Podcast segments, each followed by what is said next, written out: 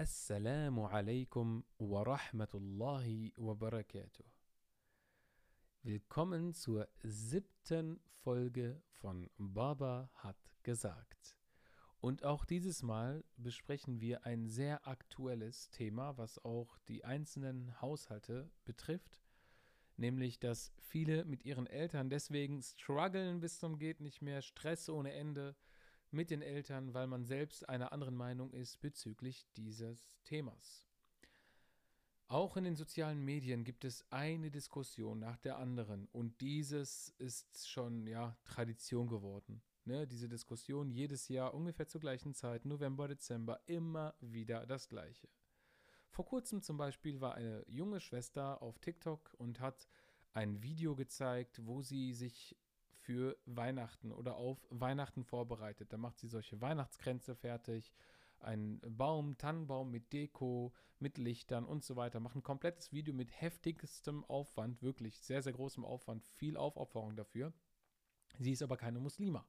Und das haben die Leute ihr in den Kommentaren geschrieben, dass sie das nicht in Ordnung findet. Ähm, dass sie das nicht in Ordnung finden. Daraufhin hat sie geantwortet. Sie hat halt darauf geantwortet, dass die Leute sich so ähm, ja, verspottend über sie hergemacht haben. Mit folgender Audio. Es scheint große Verwirrung darüber zu geben, warum ich Weihnachtsdeko aufstelle. Und ich bin wie immer bereit für Diskussionen. Ich wurde von meinen Eltern dazu erzogen, zu leben und leben zu lassen. Aber viele Leute im Internet sehen das anscheinend anders.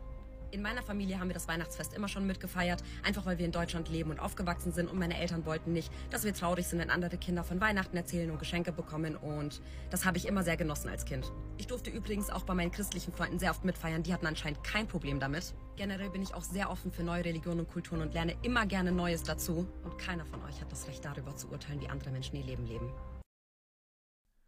Das ist eigentlich ein Video. Ich habe es halt äh, zu Audio gemacht, damit ihr das äh, natürlich hören könnt. Wir sind im Podcast.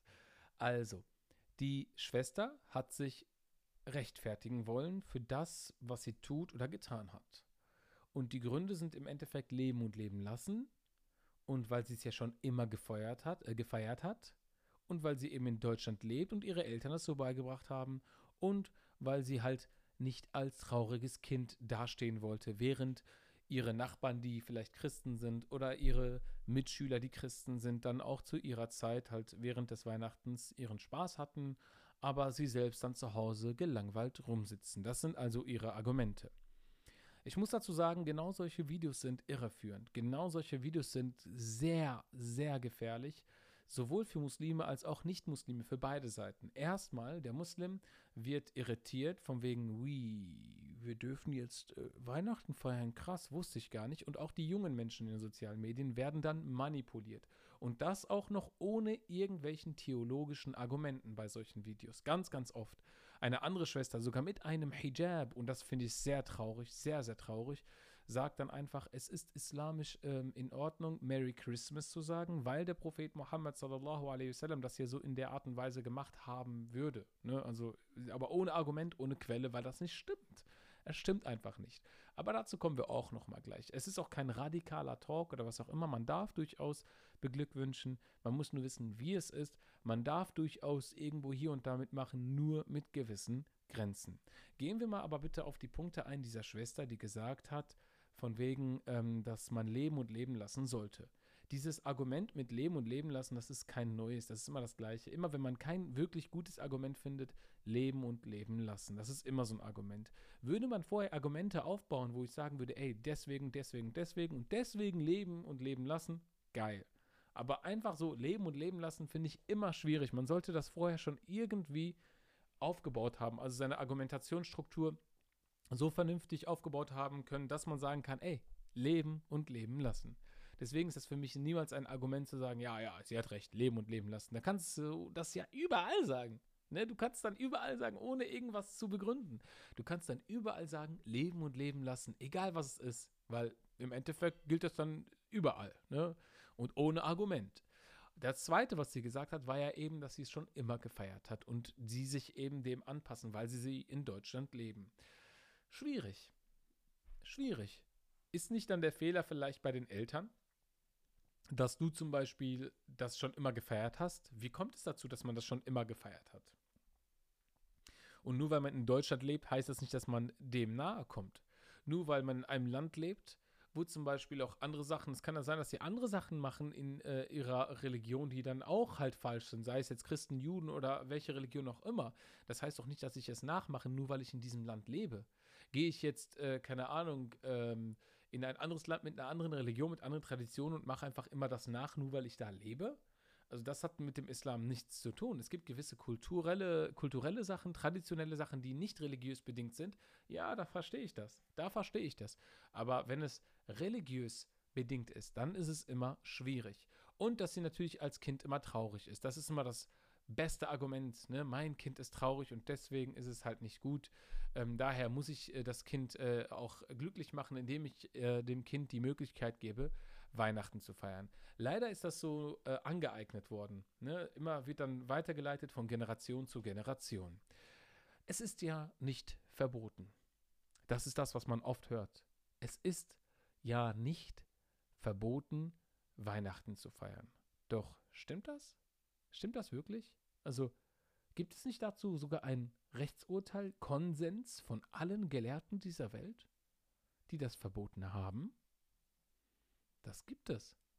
Konsens von allen Gelehrten dieser Welt, die einfach sagen, haram, weil in einem Hadith von Sunan Abi Dawud sagt der Prophet Muhammad sallallahu alaihi wasallam, wer ein Volk nachahmt, der gehört zu ihnen. Das ist ein Argument.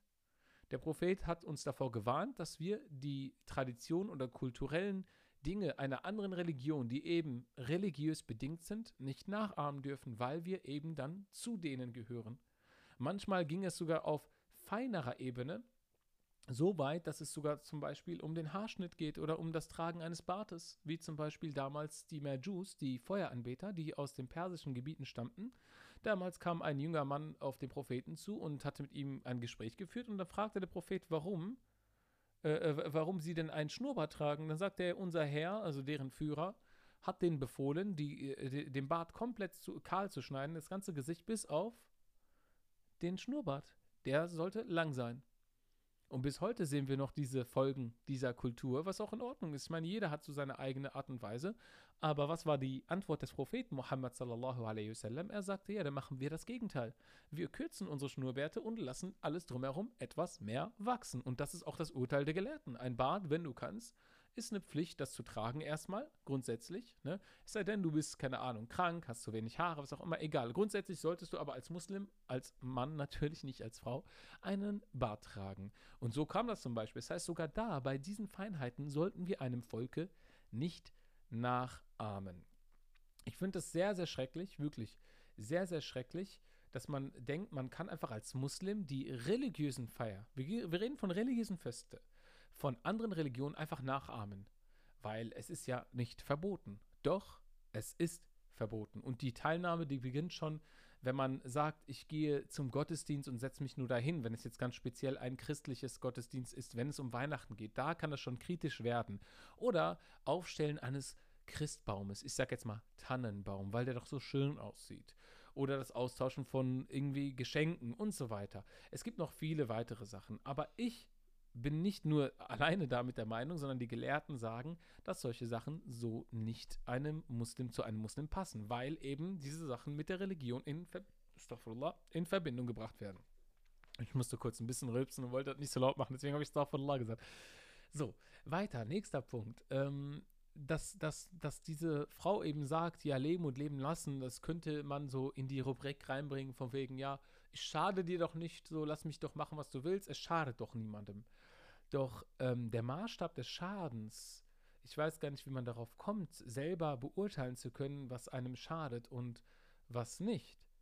Letzten Endes kann ich das dann auch zu anderen Sachen sagen. Ich habe eine Freundin, das schadet mir doch nicht. Obwohl es haram ist. Es ist haram, eine Freundin zu haben. Aber es schadet mir doch nicht. Es hilft mir sogar. Ich habe meinen Spaß sogar mit ihr. Woher weißt du, dass es dir nicht schadet? Es gibt gewisse Sachen, die im Islam einfach haram sind, weil sie dir schaden. Vor allem, weil sie dir schaden und Allah weiß es. Und Allah ist Allah, wenn du Allah liebst und Allah das so befohlen hat, dass es uns nicht erlaubt ist, beziehungsweise der Prophet Muhammad sallallahu alaihi wasallam, dann ist es halt schädlich für dich und als Muslim. Es ist schädlich für dich und für deine Religion. Und ähm, es, ist, es ist im Endeffekt für uns verpflichtend, dass wir dieses so mittragen und den Kindern auch weitergeben und nicht die Kinder, sei es unsere eigenen Kinder oder über soziale Medien, die Kinder zu brainwashen und zu sagen, es schadet doch niemanden. Natürlich wird das Kind jetzt denken, ja, boah, der hat recht oder sie hat recht, es schadet niemanden. Ja, leben und leben lassen, lass uns doch, alles gut. Aber ihr merkt nicht, dass es euch tatsächlich schadet. Eben, es ist haram, genau deswegen, weil es euch schadet, innerhalb der Religion.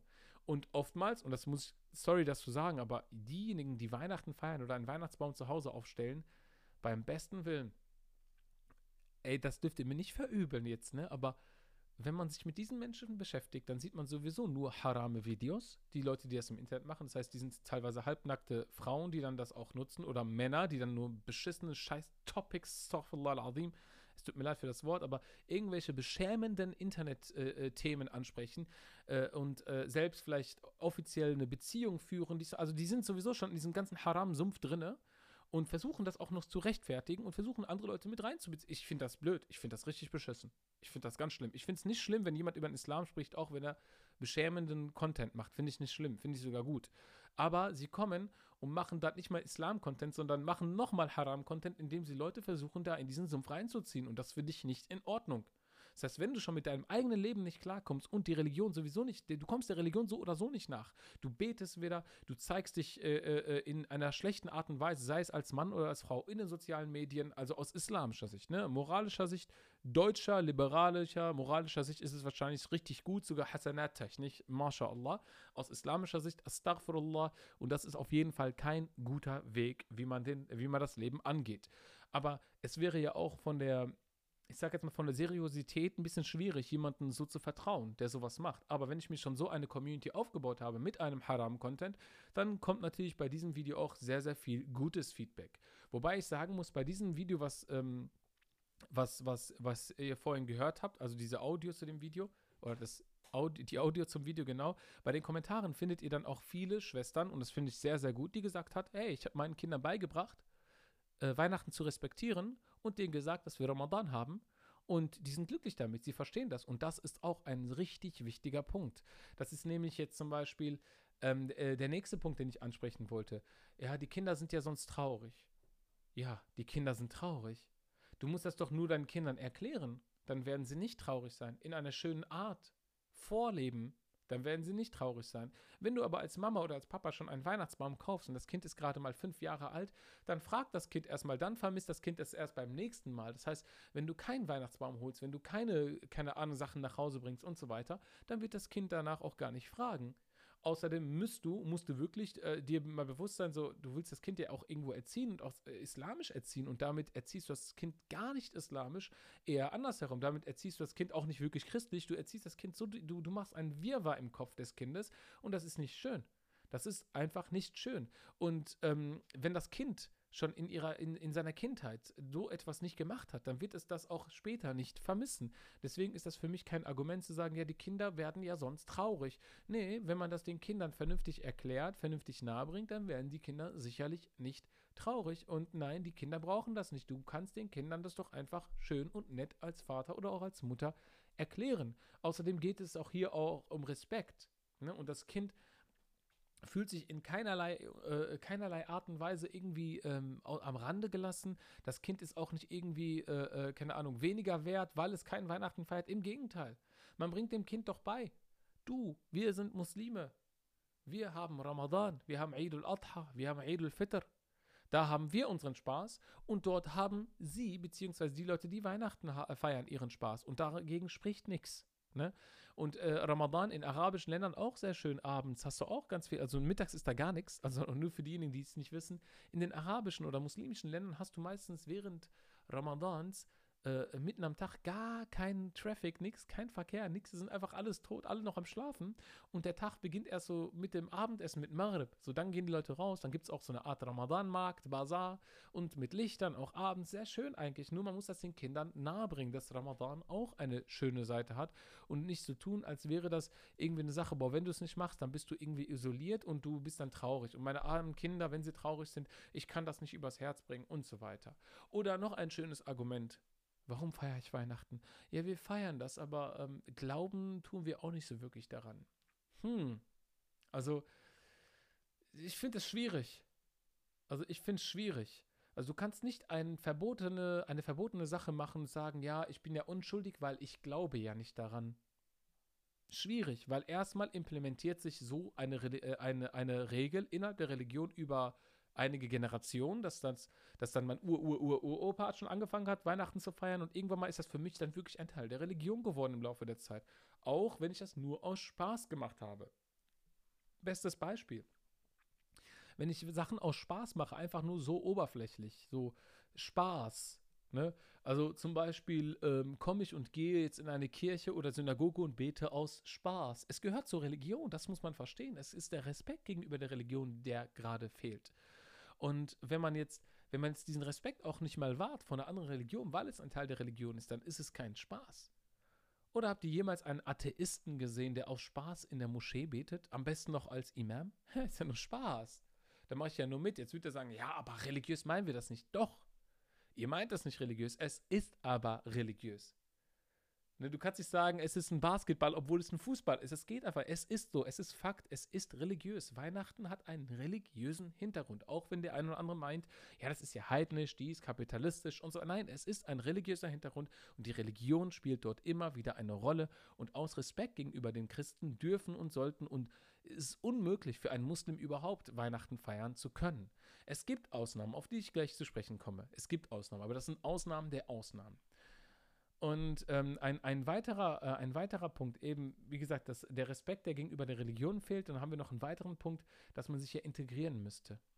Also ich verstehe gar nicht. Ich verstehe jetzt nicht, wie kommt das, wie kommt man auf den Punkt, dass man sich integrieren müsste? Weil wir leben ja schon immer in Deutschland, hat der Schwester auch schon gesagt. Wir leben immer in Deutschland, ich habe das so gelernt und wir passen uns der Kultur an. Das sagen ja auch immer ganz viele. Ne?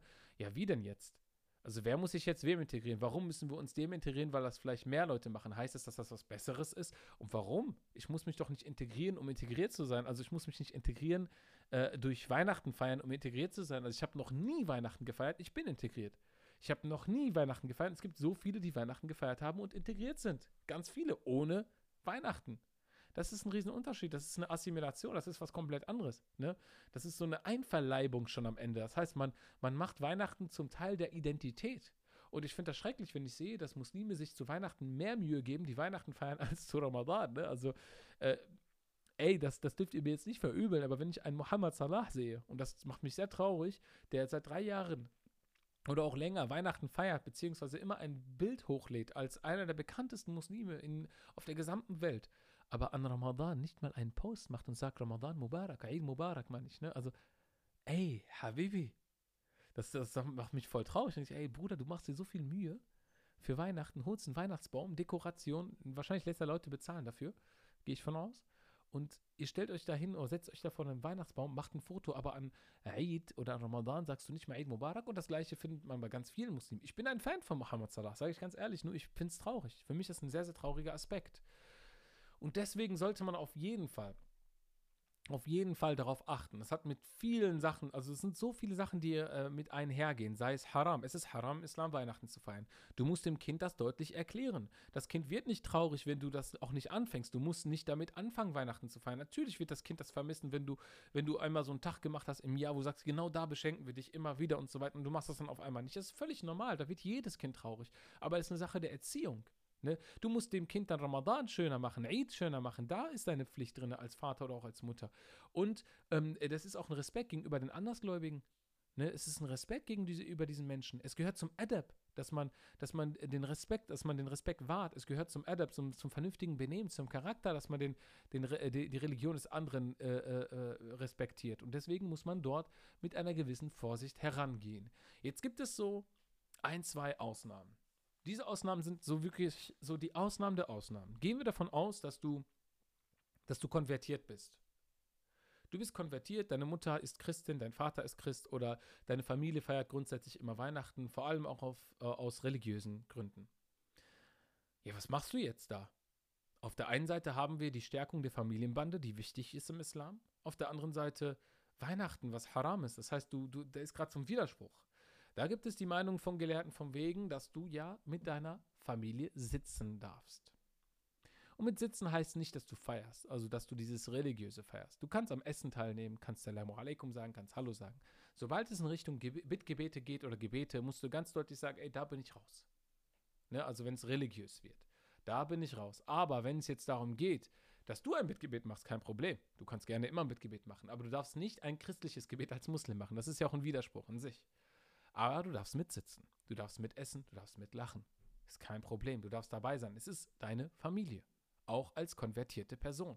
Du musst nicht als konvertierte Person nicht zu Weihnachten gehen. Es ist nicht so, dass der Islam da so radikal ist. Wenn es um Familie geht, dann sagt er der Islam, geh dahin und zeig denen eben, dass du als Muslim Weihnachten respektierst. Das ist sehr wichtig.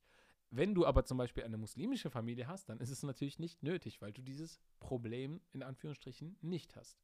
Es gibt noch andere äh, Arten und Weisen. Also man muss das immer abschätzen, wie zum Beispiel, wenn ich jetzt mit einer Christin verheiratet wäre, dann ähm, kann es durchaus sein, dass sie Weihnachten feiert. Ich würde natürlich, und das ist auch die islamische Pflicht, wenn ich Kinder haben würde mit solch einer Frau, dann würde ich von Anfang an klarstellen, die Kinder werden islamisch erzogen. Das ist völlig normal.